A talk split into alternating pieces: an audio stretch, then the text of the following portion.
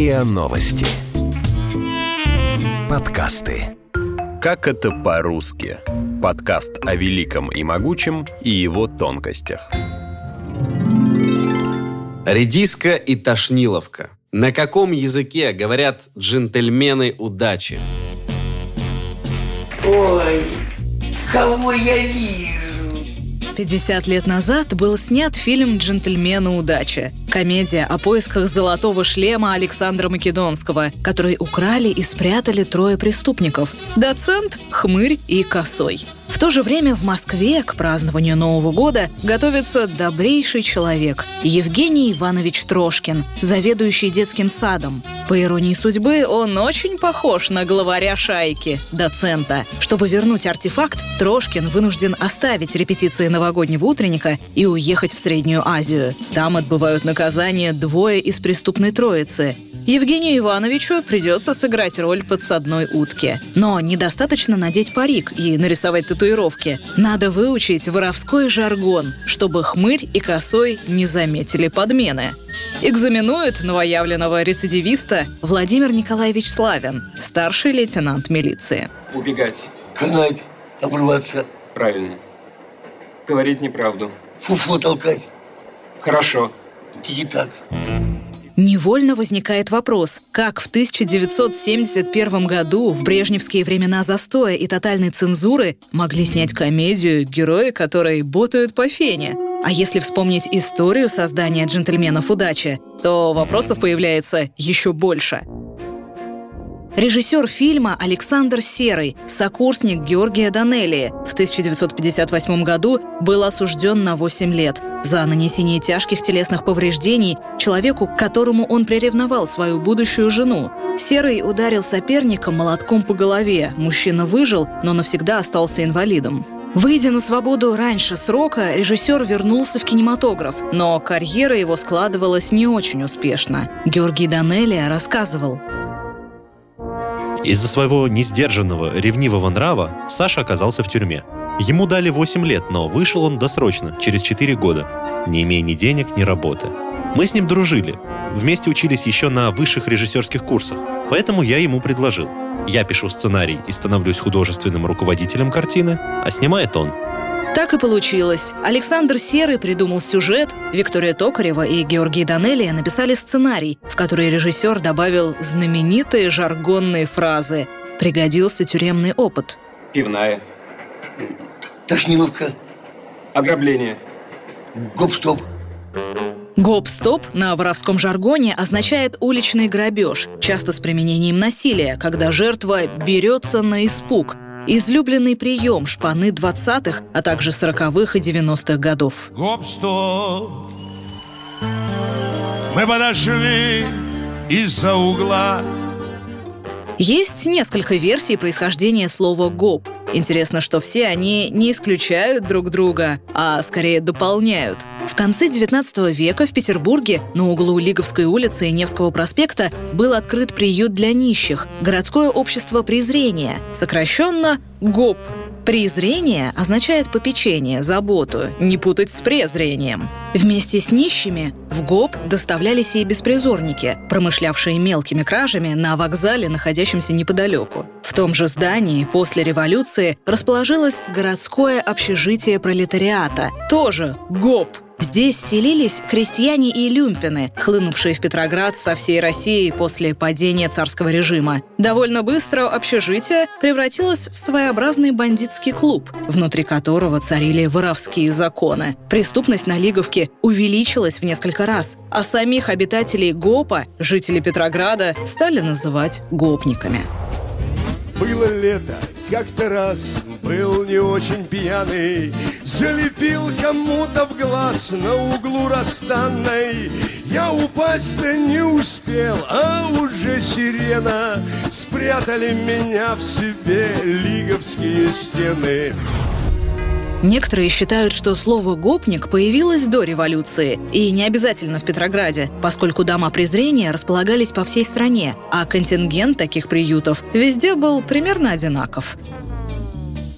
Согласно другой версии, жаргонизм связан со словом «гоп» в его первоначальном значении. Владимир Даль толковал его как «скачок» или «удар».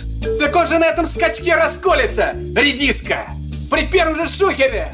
А в словаре Ожегова указано, что гоп – поощрительное восклицание при прыжке. Действительно, уличные воры именно наскакивали на людей, чтобы застать врасплох и обокрасть. При этом часто можно было услышать выкрик «Гоп-стоп». Первая часть слова означала нападение, а вторая – требование остановиться.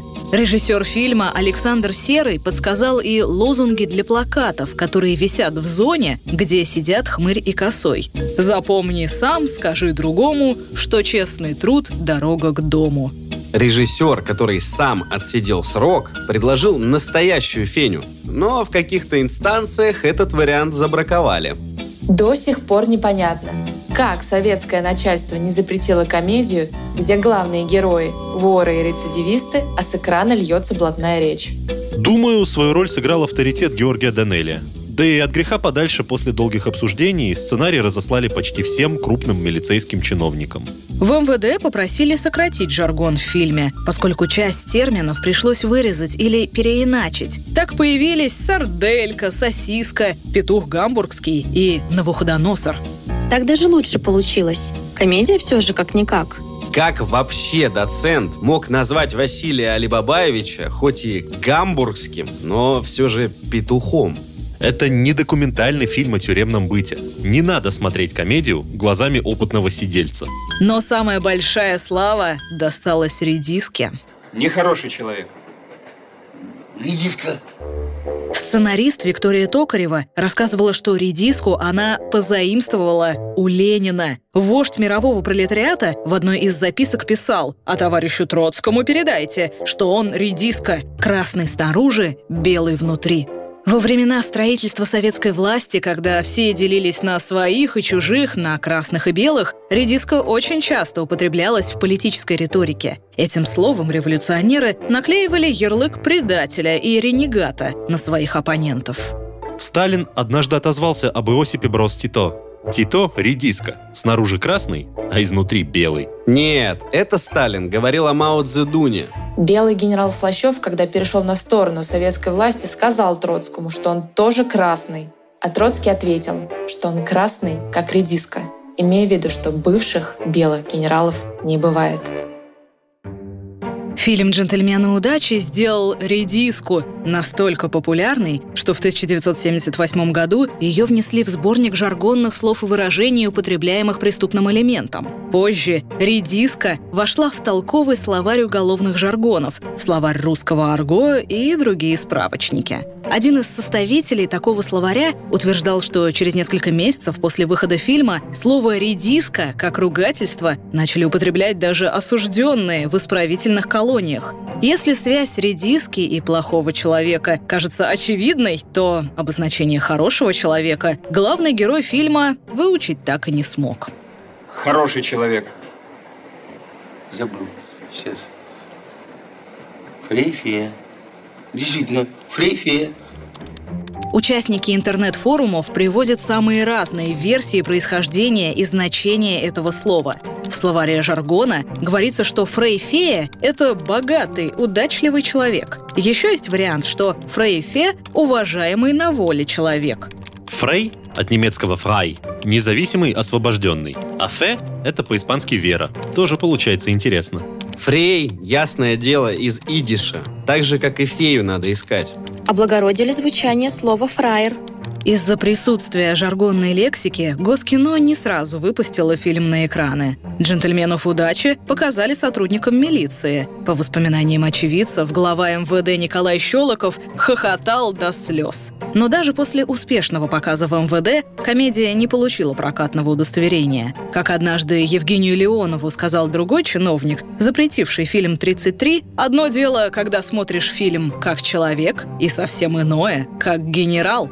Разрешение на прокат картины дал лично генеральный секретарь ЦК КПСС Леонид Брежнев. Оценив юмор создателей фильма, генсек дал добро и заметил, что все блатные термины из этого кино знает любой мальчишка. Все и так знают без словарей, что тошниловка – это любая столовая или еда, которую есть невозможно. Моргало выколю, пасть порву. Это понятно и без перевода. В стране, где, как говорится, половина сидела, а другая половина охраняла, все все понимали. Джентльмены имели феноменальный успех, став лидерами советского проката 1972 года. Фильм посмотрели свыше 65 миллионов зрителей, которые тут же разобрали картину на цитаты. Украл, выпил, в тюрьму. Украл, выпил, в тюрьму. Романтика. Это тебе не мелочь по карманам тырить. Безусловно, крылатыми стали не только жаргонные выражения героев фильма. Кино не будет, электричество кончилось. Именно так мы говорим, когда происходит что-то непредвиденное, и ситуация резко меняется в худшую сторону.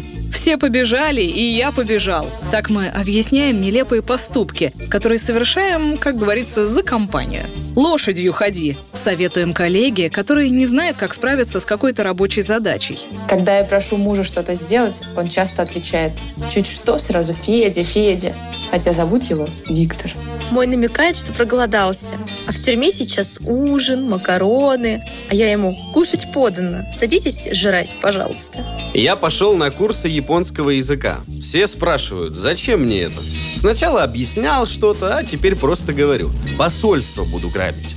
Однажды таксист меня завез не туда. Очень хотелось ему сказать «карту купи, лапать».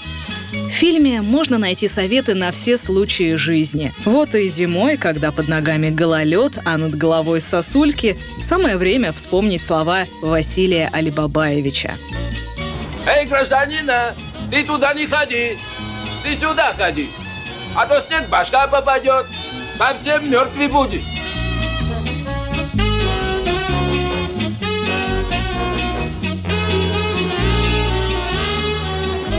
До свидания.